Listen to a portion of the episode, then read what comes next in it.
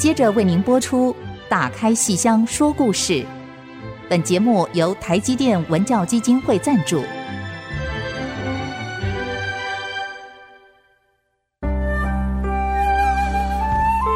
打开戏箱子，看见台上的精彩一刻。戏箱子里还有许多你不知道的喜怒哀乐、悲欢离合。让戏曲专家王安琪、罗世龙和您一起打开戏箱说故事。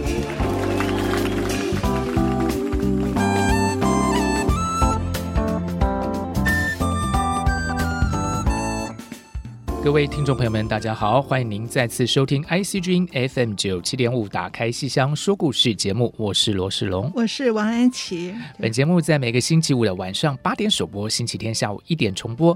您也可以用 Podcast 收听，在各大 Podcast 平台都可以找到我们的节目哦。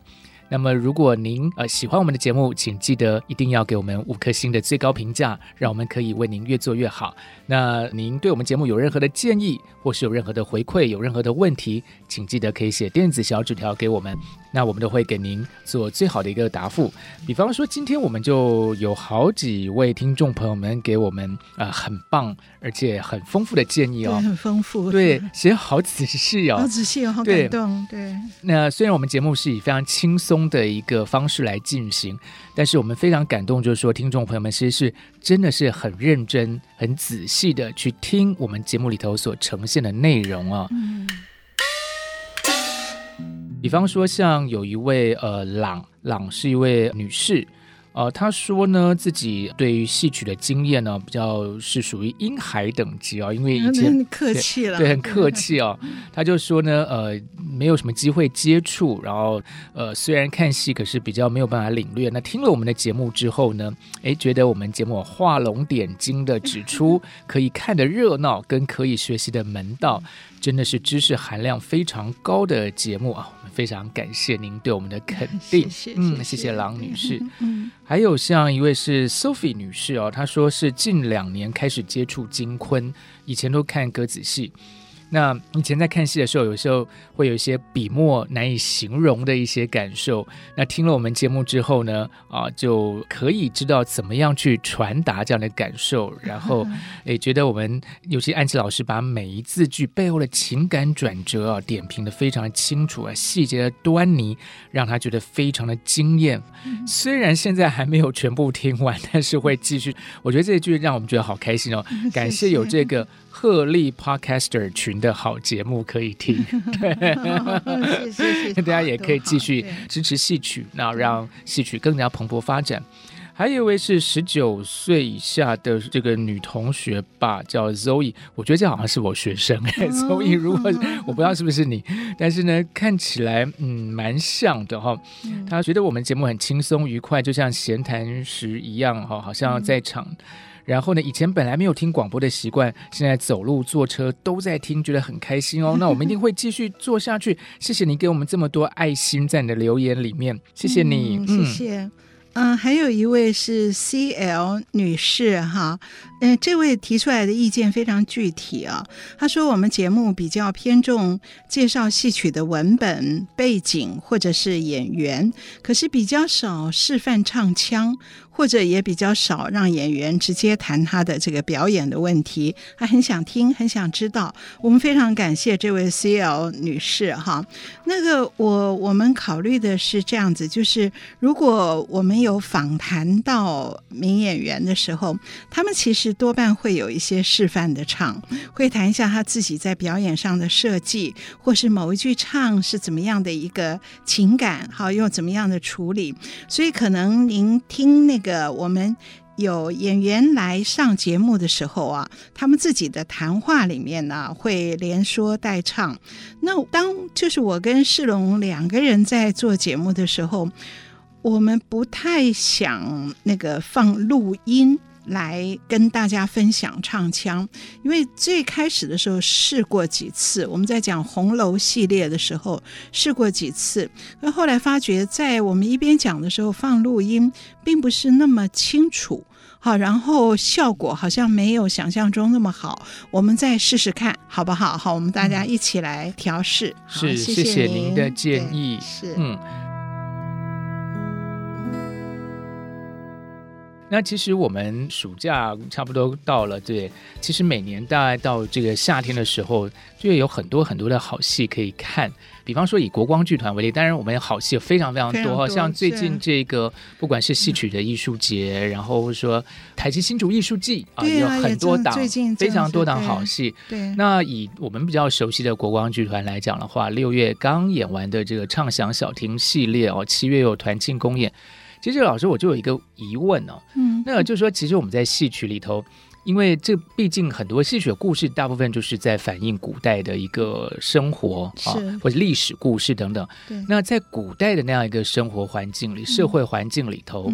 比方说，有一个人就是非常非常重要的哈，他其实牵涉到很多的政治也好、历史也好的一个发展，那就是皇帝。嗯，对，皇帝在很多戏里头，那很多民间戏曲里有时候也会特别去描写皇帝这样一个角色。嗯，不过好像在有些戏曲作品里头，这个皇帝这个角色，就是说虽然这个剧情是跟皇帝有关。可是皇帝好像没有真的出现在，对，他未必要出来。对，比方说，我讲到的就是那个前阵子国光演的打严嵩那个戏，打严嵩这个戏很好玩。对对对，可是那个好像嘉靖皇帝对，他就没出现，对不对？对对对，哦，这怎么一回事啊？对，我想我今天就借着这个已经演完的，可能有听众朋友也去看了的打严嵩这个戏哈，我们从这边来谈一下，为什么皇帝不出场？然后我也希望有时间能够拿另外一出新编戏来做对比，那个是当然新编戏是以前的新编戏了哈，嗯、是那个雅音小集郭小庄以前演过的《问天》，嗯，那个戏也是有皇帝，可是皇帝不出场。嗯，好，我说举一下这个例子，所以我们今天并不是要介绍。将要演出的戏，我们是把已经演过的戏的一些手法，我们来做一些回顾跟分析。那我们今天集中在皇帝身上，哈。那我们先从打严嵩这个戏来说起，哈。这个戏啊，呃，后来观众看的时候，现场气氛是很好玩的，大家都在笑。那么看完以后呢，很开心，就是看到这个大奸臣严嵩被打得啊鼻青脸肿。嗯、那演完以后，也有听众朋友来跟我反映说，严嵩。他能够当权臣当那么久，他绝对不会笨。嗯、那他为什么在这个戏里那么笨，会笨到被打成这个样子？哈，那我我就想说，您看戏不要太不要太严肃，这就是一场戏。我们有的时候是在把历史故事编成一个逻辑很严密的戏，让大家来看了以后有思考、有反省。可是打严嵩不是，他是在清朝就已经出现的戏，它是一个民间的剧本。好，虽然它不是文人编的，民间百姓编的戏啊，其实就是。出气，为自己解气。我出一口气。我在现实生活中碰到很多贪官污吏，我拿他没办法。好，那我没办法啊，我就只好在我们老百姓自己编的戏里面呢，让自己呢能够过过瘾，来打打这个奸臣。嗯、所以。严嵩才会那么笨，所以真正的皇帝其实是观众嘛，对，就每个人每个人心里都有一个皇帝。我觉得你看打严嵩的时候，你不要去想哦合理不合理，严嵩是不是真的会这样被打，嗯、会不会真的这么笨？我觉得您就想成说，我们老百姓常常会说，我昨天做了一个梦。梦到这个奸臣 被痛打一顿，而这个戏里还痛打两顿。我就是做了一个梦，梦到他被痛打，所以打严嵩就是民间的戏，民间老百姓画的一个梦，好，我们想象的一个梦。是好，那我当然要讲的也不只是这个，而是这个戏中间有一段的设计非常巧妙。那它是什么呢？它就是。哎，这个说来呢，其实也还蛮长的。也就是这个戏的主角是一个清官，是一个好官邹应龙。他后来有扳倒严嵩，哈。那么这个戏在演说邹应龙啊。气不过严嵩当权，所以他就想尽办法，想要先打打他解解气。那他用什么办法呢？他就跑到严府，跑到严嵩的宰相府里面去，跟严嵩说：“我今天来啊，有好消息要给你，有好心当现。好，我要给你一个好的计谋，让你能够呃除掉你心里面的坏人。所以他假装是严嵩的心腹人。好，我来跟你有好心。”当县，然后就怂恿严嵩啊，你去告诉皇帝这么做，这么做，好，你可以扳倒你的那个敌人。好，那么严嵩本来对他有戒心的啊，结果一听哦，你是向着我的，是我的心腹人。好，那么我就照着你说的来做。好，那我就去见皇帝。好，所以舞台的场景，舞台没有布景，这些传统戏。一桌二椅，所以本来舞台上是场随人移，景从口出。好，我们以前提过很多次，本来舞台上是严嵩的家，严府宰相的丞相府，然后那个官员来参见他，所以丞相府的桌子椅子是红色的披。桌围椅披都是铺的红色的，可是当严嵩说好，我要上朝上金殿去见皇帝，见嘉靖皇帝的时候呢，他并没有下场，然后重启一场上金殿，他没有做那么繁琐的事，而是严嵩在当场呢就站起来。背过身去，站起来往前走几步，然后背过身去，就面对里面。面对里面本来是他们家红色的桌椅，哎，结果就上来四个太监，也没有把桌椅搬走哦，而是把原来的红色的桌围椅皮撤掉，换成黄色的。宫殿黄换成金殿上的桌围椅，所以就从他家变成变成了金殿。哎，可是皇帝不出来哦，那到底是怎么一回事呢？嗯、对，换成金殿，但是皇帝不在家。对，哎，那我们休息一下，看看皇帝到底去哪里了。是。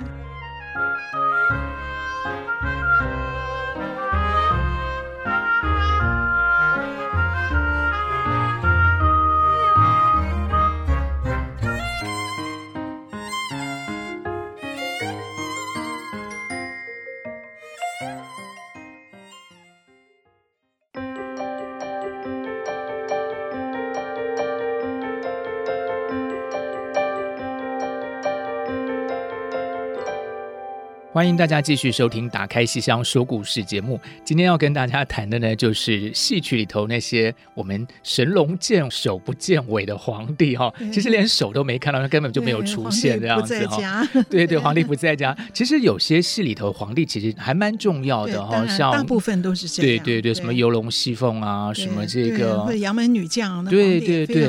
其实民间有很多传说都是跟皇帝有关，像台湾民间传说特别喜欢讲什么嘉庆君游台。湾啊，等等。可是今天我们讲的打严嵩这出戏，刚才老师讲，就瞬间就从这个呃，对，就跑到这个金銮殿了，这样子。然后，但是皇帝去哪儿了呢？戏曲有门道，听了更知道。当严嵩说好，我要上朝上金殿去见皇帝，见嘉靖皇帝的时候呢，他就站起来。背过身去，站起来往前走几步，然后背过身去，就面对里面。面对里面本来是他们家红色的桌椅，哎，结果就上来四个太监，把红色桌围椅披换成黄色的桌围椅披，然后由太监来换，就代表舞台的场景已经变成了金殿。可是皇帝不出场，这个黄色的桌子上摆了一个皇冠。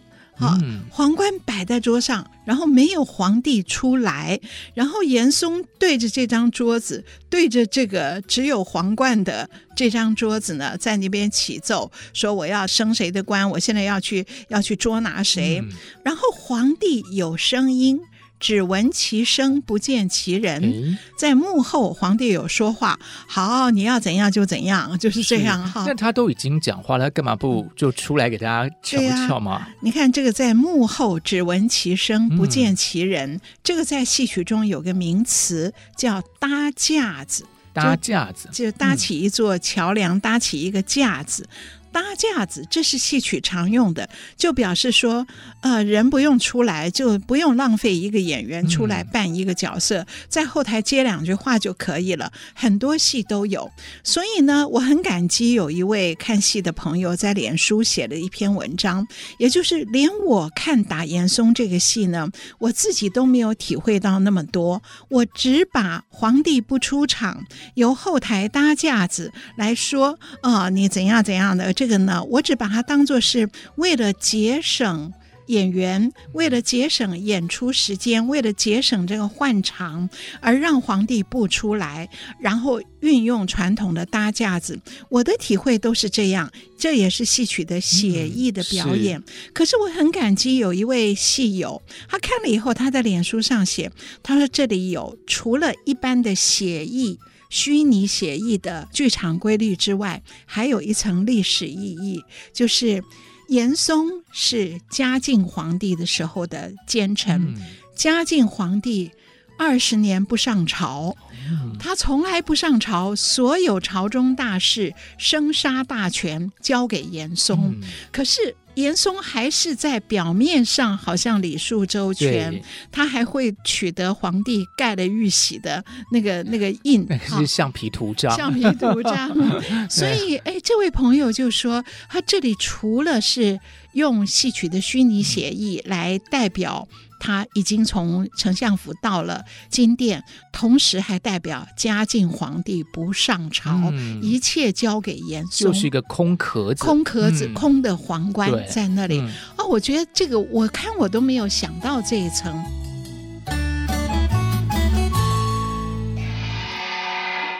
嗯，严嵩进驾，红黄万岁，太师平身，万。万岁！所以我很感谢，我觉得每次演传统戏啊，都会引来好多朋友各方面的讨论，有时候比演新编戏讨论还多。为什么？因为新编戏啊，大家的逻辑很严密，嗯，是。传统戏没有，它民间编的里面疏漏一大堆，可是这个疏漏正见出当时的想法，嗯，所以这个对于打严嵩的嘉靖皇帝不登场，用一个皇冠。来代替，我觉得实在是讲的太好了，嗯、所以这个让我想到了另外一出戏的例子，也是皇帝不出场。这出戏呢是当代的新编戏，是。在台湾的话，也当然所谓新编也好久以前了哈，呃，大概也有三十年了，是当时的一个很创新的剧团雅音小集啊，郭小庄的雅音小集，还在吴兴国的当代传奇之前的，我们在节目里面也谈过很多次。那么这是郭小庄雅音小集差不多后期的戏。叫做问天，哈，问老天，问天。可是这个戏呢，这个戏我是改编，而不是编剧，我是改编自梨园戏王仁杰所编的《劫富银》。好，所以。这个是一个当代的哈，一九八几年的福建的王仁杰新编的一出《劫富银》这个戏。那么，可是，在台湾的演出呢，是由这个郭小庄演的问天。嗯、这个戏呢，也是有皇帝不出场的设计。嗯、那么，这个戏的剧情呢，也是非常的曲折。我想，我花一点时间跟各位讲一讲这个故事，因为这个故事也蛮动人的，也蛮悲惨的。哈。那郭小庄主演的女主角啊，是一个寡妇，丈夫死了十年。好，那她一直也很清心寡欲，好，然后教育他的儿子。他觉得人生最高的一个目标，就是把儿子。能够教育好，让他将来能够学而优则仕，所以他为儿子请了一个家教老师，而这个家教老师并不像我们现在说来上课两个钟头以后就离开，嗯、他们请的家教是住在家里面的，嗯、所以这个家。就是一个寡妇，年轻的寡妇，带着一个小孩儿。嗯，有丫鬟了，嗯，然后还有就是这个年轻的家教老师住在一起。嗯，可是女主角。这个郭小庄演的女主角心里面也很正派，并没有多想什么。她每次跟家教老师要有讨论，当我以家长的身份跟她讨论我孩子的学问的时候，他们的相见都是隔帘相见，好像慈禧太后垂帘听政，所以他们两个人没有真正见过，每次都是隔帘相见。可是这种日子过了三年。好，这个女主角也从来没有想过什么，她就希望日子就永远停在这一刻，垂帘听课，垂帘听课。然后觉得家里面本来是很孤寂冷清的，可是因为有这个老师在，所以家里多了一分生气，也多了一分她情感的依恋的对象。嗯、可是他并没有想要干什么。嗯、那么这样过了三年，可是三年后。这个家教老师提出，我要辞职不做了，因为我要上京赶考。哇！突然，这个女主角觉得一切都要变了。嗯，我好不容易让自己的心情能够很温馨的过着这个没有丈夫的日子的时候，为什么马上就有变化了？她明天就要走了。那他一走以后，整个这个屋子里就是空荡荡的，所以他突然变得很不安。然后就在这个老师要走的前一夜，前一夜他竟然做了一件事，就是夜奔。我们通常讲夜奔都是林冲夜奔，可是这个晚上是女主角从她的闺房，从她的寡妇房夜奔到家教老师住的地方，连子都不顾了，对，一切都不顾了。对，他因为他觉得他的生活太。寂寞太孤单了，那我想掌握这一线机会。那么他在晚上夜奔过去，他以何为名？所以当他一敲门的时候，那个家教老师问：“你是谁呀？”哦，一听一个女子声音，知道原来是家教小孩的妈，就问他：“你来干什么？”那这女主角自己都在想：啊，我到底来干什么的？我都说不出口，结果就说：“我来送银子的。”那送银子干嘛呢？哪有半夜三更送银子的呢？没关系，先开门让他进来吧。嗯、结果他说：“为什么要送银子？你要上京赶考，怕你没有盘缠，我这有二十两，助你上京之用。”那家教老师想：“哎，正好我软囊羞涩，有送上门来的，我为何不要？”他就拿了这二十两，然后没有想到这个女主角不走。又拿了二十两出来，他就问他为什么要有四十两，然后女主角说：“你还回来不回来？刚才的二十两是让你去的，那你考完了，你回来不回来？如果你没考中，那我一定会回来，嗯、那就用这二十两回来。如果你考中了，你还回不回来？那这个男主角想一想，随便敷衍了一句。”我我还是会回来，嗯啊，就用这种话敷衍他，结果给了女主角无限的希望。是，所以他那个晚上他没有离开，他就待在这个家教老师的房间，然后去把门关上了，把窗也关上了，就问他今天晚上的月色好吧？然后他把他的斗篷脱了，啊，那家教老师当然懂了。我答应他回来，他听起来并不是只得到一个安慰，他以为得到了我对情感的许诺，所以他当然希望这个晚上就有明确的一个情感的，好像落实一样。所以家教老师当时也觉得我的心动了。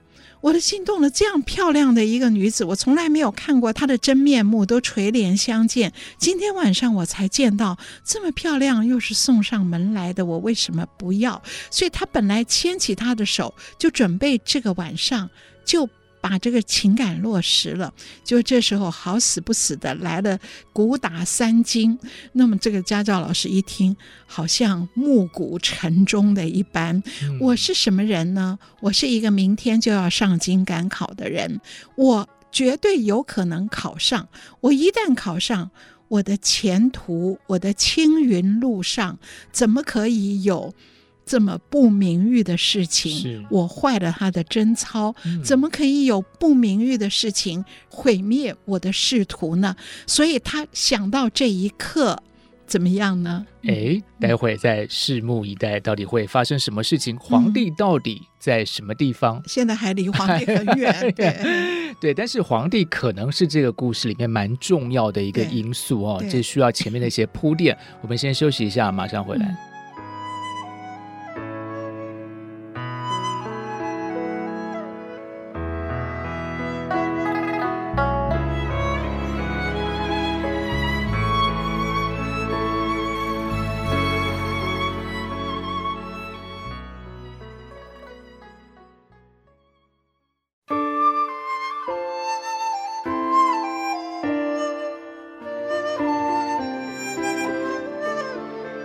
休息之后，再度回到《打开戏箱说故事》节目。那么今天跟听众朋友们谈的两出戏，一个是打严嵩，另外一个就是问天，改编自劫富营的一出戏哦。嗯、那其实这两出戏，我们今天跟大家谈的就是呢，诶，皇帝这个角色其实没有真的出现在舞台上。那刚才讲到这个呃，改编自劫富营的问天呢，就讲到说这个读书人啊，这个家庭教师他要进京了哦，然后呢，诶。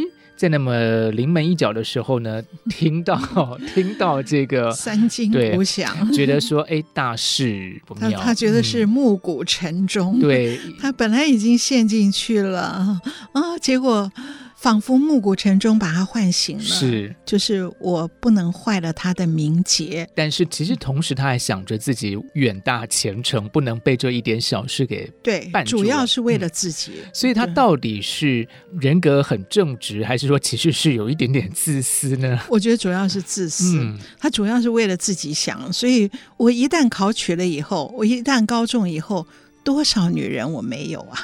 我何必在这个时候为了一个寡妇，然后我也坏了她的名节，那我就担了责任。所以他竟然在最后这个关口，他收住了，他不跟这个女的，不跟这个寡妇发生任何事情。然后他跟这个寡妇说：“你走。”哇，好惨哦！这个寡妇看来夜奔真的是痴情到这样的地步，后来尝试了这一步，结果一看着看着要成了，情感有了指望了，竟然被那男的一推，叫他走。哇，那他要走多尴尬啊！也不能马上跑出去，所以一步一步的慢慢走。刚才他不是已经自己把门关了吗？这时候要自己把门开了，然后出去。等一下，那他二十两银子有没有记得带走啊？他不带走，结果那男的收掉了，哦、收了四十两。这个 男的，这个男的有点渣。然后他走，我还没讲完。嗯，他开了门，自己走出去，走出去又觉得难堪到极点，又转回头来一伸手叫一声先生。就是你刚才明明是爱我的，为什么突然变了？所以他跨出门槛，又转回头来，一伸手要拍门叫先生的这一刻，这个家教老师这个先生正好把门又狠狠的关上，所以夹住了他的手指，嗯、他的两个手指被夹在门缝里面，痛得鲜血淋漓。这一刻，这一场好可怕哦！这一场最后。每一场都有一个场次名嘛，这场的名字就叫合飞，就是关门。合、嗯、大开大合的合，飞是门扉、柴扉，它叫合飞，就是关门。所以它不是写说被拒绝，不是被拒哈，而是他的手指被夹到，然后鲜血淋漓。好，然后他下去了。然后这个男的想想，哦，这个是非之地不宜久留，嗯、我不要等到明天早上，我现在就走吧。然后桌上的二十两还有二十两，总共四十两，当然带走，所以就拿着就走了，愉快的离开了，愉快的离开了。然后转过头来，这个女主角其实都在她家里，从家教老师的住处回到自己的房间去，好漫长的一段路。回来也好漫长啊，然后回到她自己的房间里面，她觉得丢脸到不行，仿佛听到所有的人都在笑他，也听到他的亡夫在笑他，那他怎么办？他想，我要洗心革面，我为什么会走错这一步？我要洗心革面，所以拿起了剪刀，把自己这两个指头剁下来、剪下来，然后断指，要借着断指来警惕自己，然后留下了。八个指头的一双手，哈、嗯，好，上半场到这个地方结束，然后我们以为他真的要做一个劫富，这个戏原名叫《劫富吟》，我觉得这剧名取得真好，好是反向的用这个意思，嗯、好，本来以为他真的在后半生就以劫富来中场了，结果没有想到过了十年，下半场开始。过了十年，下半场开始，一开场就是这个男主角，这个家教老师。十年后的他已经做了礼部侍郎，他做了高官了，他也娶了丞相的女儿，哇，也是他当时主考官的女儿，真的飞黄腾达，飞黄腾达。可是他的日子过得好吗？不好，因为这个丞相的女儿非常凶悍。而且也很嫉妒，不准他的眼睛瞄向任何一个女子，走在哪里看他要看女人，这个这个丞相的小姐就会来呵斥他，嗯、所以非常的凶悍的一个老婆。是，所以十年后的男主角，他看着我现在满身富贵。可是我却怀念当年柴扉一细春。好，我在那个破的柴扉里面，那一个晚上，却是我一辈子忘不掉的一个晚上的春天。柴扉一细春，然后想着想着，哎，有一个丫鬟端茶上来，哎，这个家教这个礼部侍郎一抬头一看，啊，你就是那个当年那个。主母吗？那个寡妇吗？你你长得好像她哦，然后去抱了她，结果竟然就被他的妒妇，他那个嫉妒的老婆刚好看到，嗯、他老婆就来责问他了。你说谁？十年前的那个人是谁？你看看你这个人如此的没有品德，好，竟然会到现在还记得十年前。十年前这个人，你一定跟他有过不轨的行为哦。然后这个礼部侍郎说：“没有，没有，你可冤枉我了。十年前他夜奔于我，那我我却。”柳下惠坐怀不乱，嗯、正直的把他给拒绝了，拒绝了，嗯、而且我还把他推出去，把门关上，我还合飞，是。啊，结果这个丞相的女儿一听，真的吗？我还以为他夜奔于你，嗯、你就。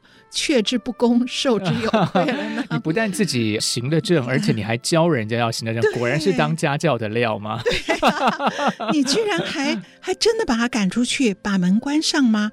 啊，你真的这么做了？嗯、好啊，那你这是义举，好，你这个行为啊，有益于当前的世道。现在这个世风日下，正需要像你这样的人做一个楷模来。你来写一篇文章，写一篇颂，风雅颂的颂，是歌颂的颂，歌颂什么呢？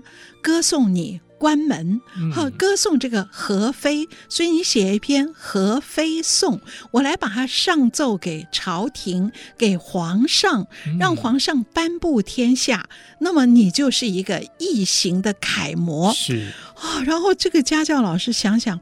哎，我还是有点不好意思 写耶，我写不下去。就自己说自己是好人好事代表的概念嘛，这个有点奇 怪。对呀，我是写不下去。然后这个他的妻子，那个那个丞相女儿很不高兴，说：“你是怕十年前那个女的被揭露出来吗？”哼，你不写。好，我找我父亲，找丞相去写更有利。好，所以丞相就写了一篇和妃颂，上奏给皇帝。而同时，皇帝接到了和妃颂的同时，皇帝还接到了另外一个上奏的奏章，嗯、是什么呢？是新科状元。新科状元考中了以后，他上了一个奏章，说我是被我的母亲。守节抚孤，把我抚养长大的，所以今天我高中状元，我要上奏章，请皇帝金表我的母亲守节抚孤。那么我们就知道这个新科状元是谁，当然就是当年那个家教的小孩了。嗯啊、当年假如是十岁，现在哈二十岁了，对，高中了。那么皇帝接到了这个奏章以后呢，就让这个新科状元呢，就说这个奏章啊。同意核准不核准呢？是要让礼部尚书来审查，嗯、所以皇帝都没有出场哦。接下来就是这个新科的。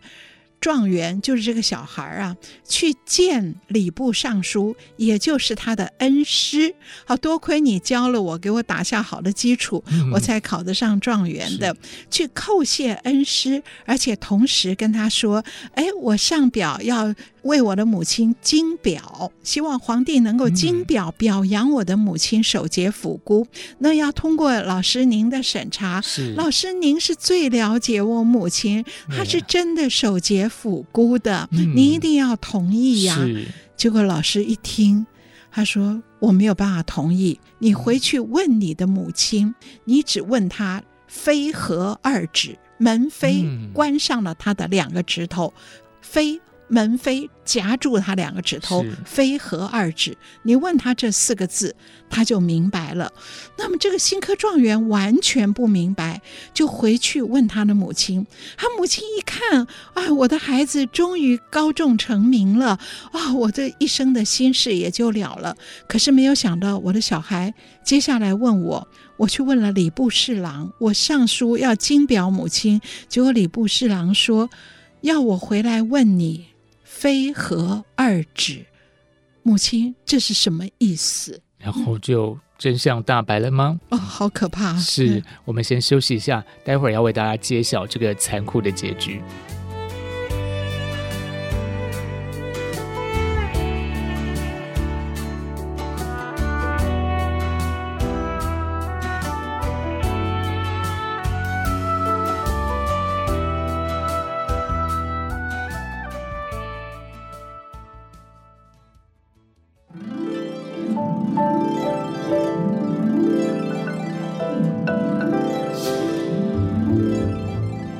欢迎大家继续收听《打开戏箱说故事》。这个自古以来呢，很多人都想当皇帝，偏偏在这个戏台上啊，有些戏里头其实皇帝呢是不会出现的。就好像我们今天跟大家谈的两个戏，一个是打严嵩，另外一个就是刚才我们花了比较多时间在介绍情节的问天哦，还没介绍完呢。对，这不过这个已经其实就结局快要揭晓了，因为你刚才已经隐隐约约讲到皇帝这件事情了，因为谈到他这个下达一些指令啊等等。哦，那最后就是刚才老师讲到说，新科状元啊、哦、回家问妈妈说，到底当年发生了什么事情？对，然后他妈妈哇、哦，整个人就要瘫倒了。他说：“伤未愈，又揭开，痛彻心扉。嗯、好，我以为我断了我的两个指头，我从此。”好，改邪归正。好，我以为我就可以走上一条正规的路，嗯、然后跟我的儿子安安静静的过完。没有想到这个伤疤还没有痊愈，竟然又被揭开。没有想到十年又有别枝生。嗯、好，断了两个指头，竟然又生出别枝，所以真是痛彻心扉。然后他就昏倒了。而这时候。嗯御林军来了，御林军来干嘛？捉拿新科状元。为什么捉拿新科状元？因为皇帝同时接到两份奏表，一份是和妃送，是丞相写的，说当年有这么一桩事情，那个那个不守节的妇人被赶出去了。把门关上，嗯、可是同时皇帝又看到新科状元说：“我的母亲守节抚孤，嗯、所以这新科状元是欺君大罪。哎”哇，这好可怕哦！所以最后这个地方真的是非常可怕。所以御林军上来把新科状元抓到金殿要问斩，然后最后一场是金殿上面。所有的文武百官站在那边，包括那个礼部侍郎，就是家教老师，嗯、还有丞相，就是家教老师的岳父，以及丞相的女儿，她也穿了凤冠霞帔上金殿了，因为她先接受皇帝的金表，因为她。把她丈夫的这桩异行公布出来，请她的父亲写了和非讼公布出来，所以她加封了什么样的诰命夫人，然后那个家教老师也升官了，所以他们都是好人好事代表。而这一场整个我说在金殿上，文武百官全都在，然后皇帝不出场，这是一个非常巧妙的设计。如果照正常的演法，这场一定是文武百官在，然后迎接皇帝上金殿，嗯、然后百官向皇帝叩拜，奏知他什么事什么事。可是他一个特殊设计是皇帝不出场，那么这里解决了一个什么问题？文武百官不必面向皇帝，不必。背向观众，嗯、是。好，所以皇帝不出场，所以一开场的时候，所有的百官是面向观众的，这观众就好像都是皇帝，嗯、是一个舆论的掌握者，是，是最终一个评判的掌握者，有点希腊悲剧的味道，有这味道，哦、对。然后皇帝有声音，只闻其声不见其人，而皇帝的声音就是把新科状元绑到午门问斩，然后加封。这个礼部侍郎什么等等，嗯、而这时候要绑到午门问斩的时候，听到一个妇人大叫冤枉，谁来了呢？我们当然知道，女主角是这个寡妇，好断了二指的寡妇来了。然后她来了以后，你想，因为她在金殿上也是面向观众，她就不必背对观众。跪在那里，所以他可以跪向观众，好像面对一个集体的大审判。对，他手里拿了一个盒子，他带了一个盒子上来。他说：“你们都只知其一，不知其二。当年夜奔是我，可是你们不知其二。夜奔我被拒绝以后，我后悔到极点，我断指自戒，自己警惕自己。啊，那他们说。”你拿的是什么？他说：“这是真凭实证，我的两个指头在这个盒子里，还有一把利刃。当年割断这两个指头的利刃，嗯、一起在这个盒子里。然后皇帝说：‘我要当场验。’”看是真是假，然后太监把这个盒子打开，面对观众报告，里面有断指两枚，血迹还粘在上面，嗯、还有利刃一把，上面也有血迹。然后皇帝还不相信，说：“你去验这个跪在这里的女子，看她的手指是八个还是十个？”嗯、结果太监一验，果然是断了二指。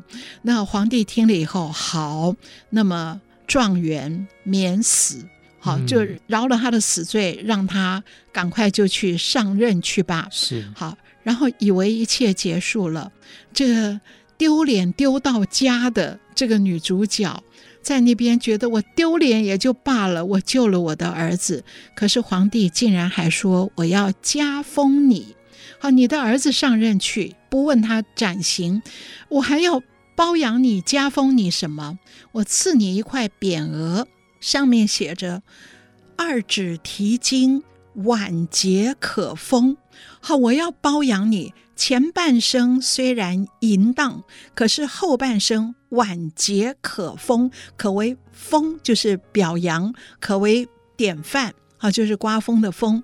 啊，你的晚节，你能够克全晚节，所以我赐你四个字：晚节可风。你后半生可以作为典范。这个匾额，我让御林军护卫着你，随匾还乡。哇，这个简直是可怕到极点！哇，这个女人。丢脸到家了，嗯、所以这边才是戏的大高潮。皇帝不出场，而他对着皇帝，对着观众，不断的。跪拜，然后唱着哀求说：“我只希望我能够回到风雨故庐，我的家，让我安安稳稳的。我的儿子不做官都可以，嗯、让我安安稳稳的过完这个后半生。我每天伴着我亡夫的灵位，嗯、好，我什么都不要，请你收回你的嘉奖。对可是皇帝就一直在那边笑，这是本朝佳话。是。”啊，这是本朝佳话，我圣旨以下，怎么可以收回呢？嗯、你不用啰嗦，立刻随贬还乡。嗯、好可怕哦！所以最后这个女的跟儿子话别，然后他儿子要辞官，好，我不要做了，我希望陪我母亲回家。嗯、然后皇帝说不可以辞官不准，然后立刻上任，然后叫他的母亲立刻跟着匾额回去。嗯、而他的母亲当然只好拿起这个盒子里面的不是断指，而是那把利刃，当场在匾额下就自杀了。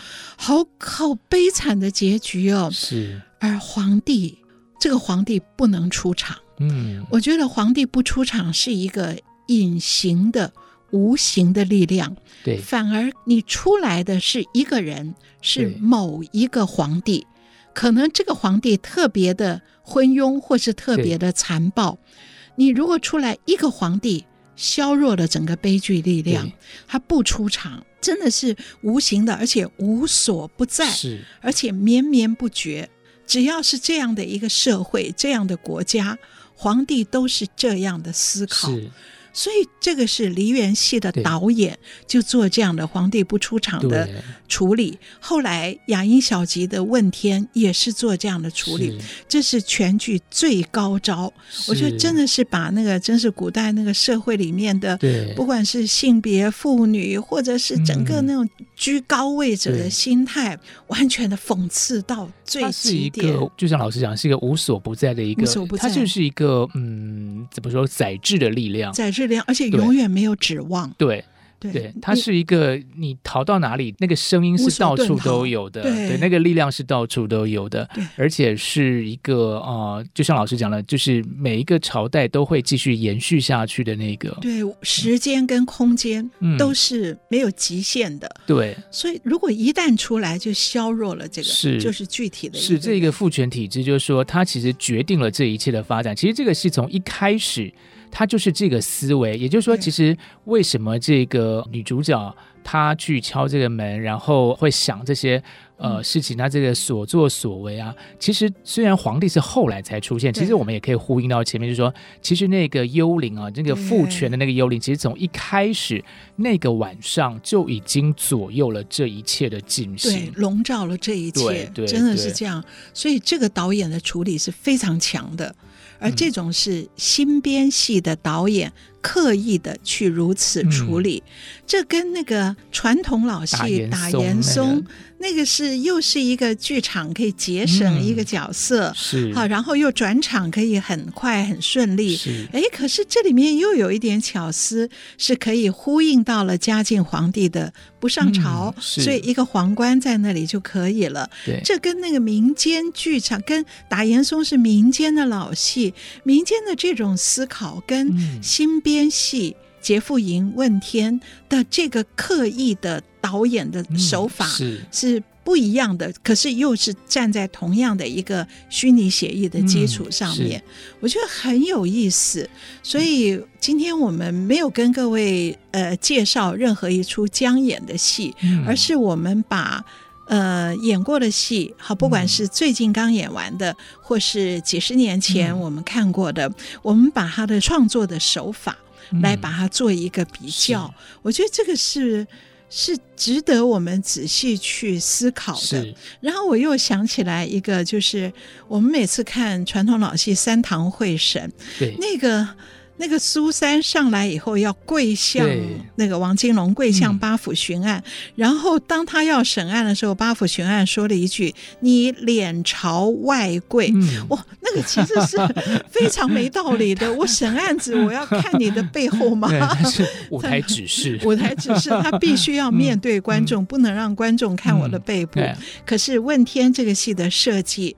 每一个观众是不是集体参与了这样的赋权？是对，所以这个种种延伸出去是非常是、哦、非常惊悚哎，我觉得很恐怖。对，就是如果我们不去做出某些改变的话，其实我们就是这个体制，这个父权体制的帮凶之一，对，共犯结构。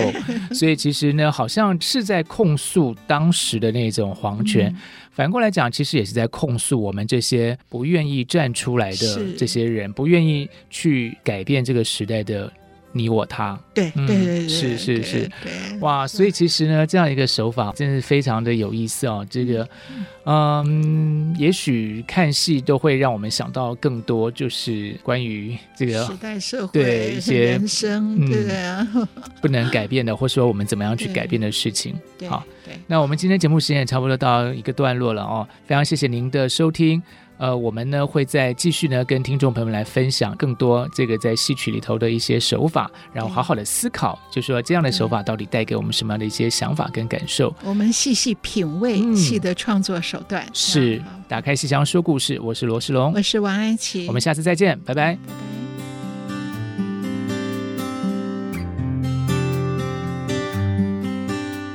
本节目由台积电文教基金会赞助播出。台积电文教基金会深耕文化经典，引动艺术风潮，与您共筑美善社会。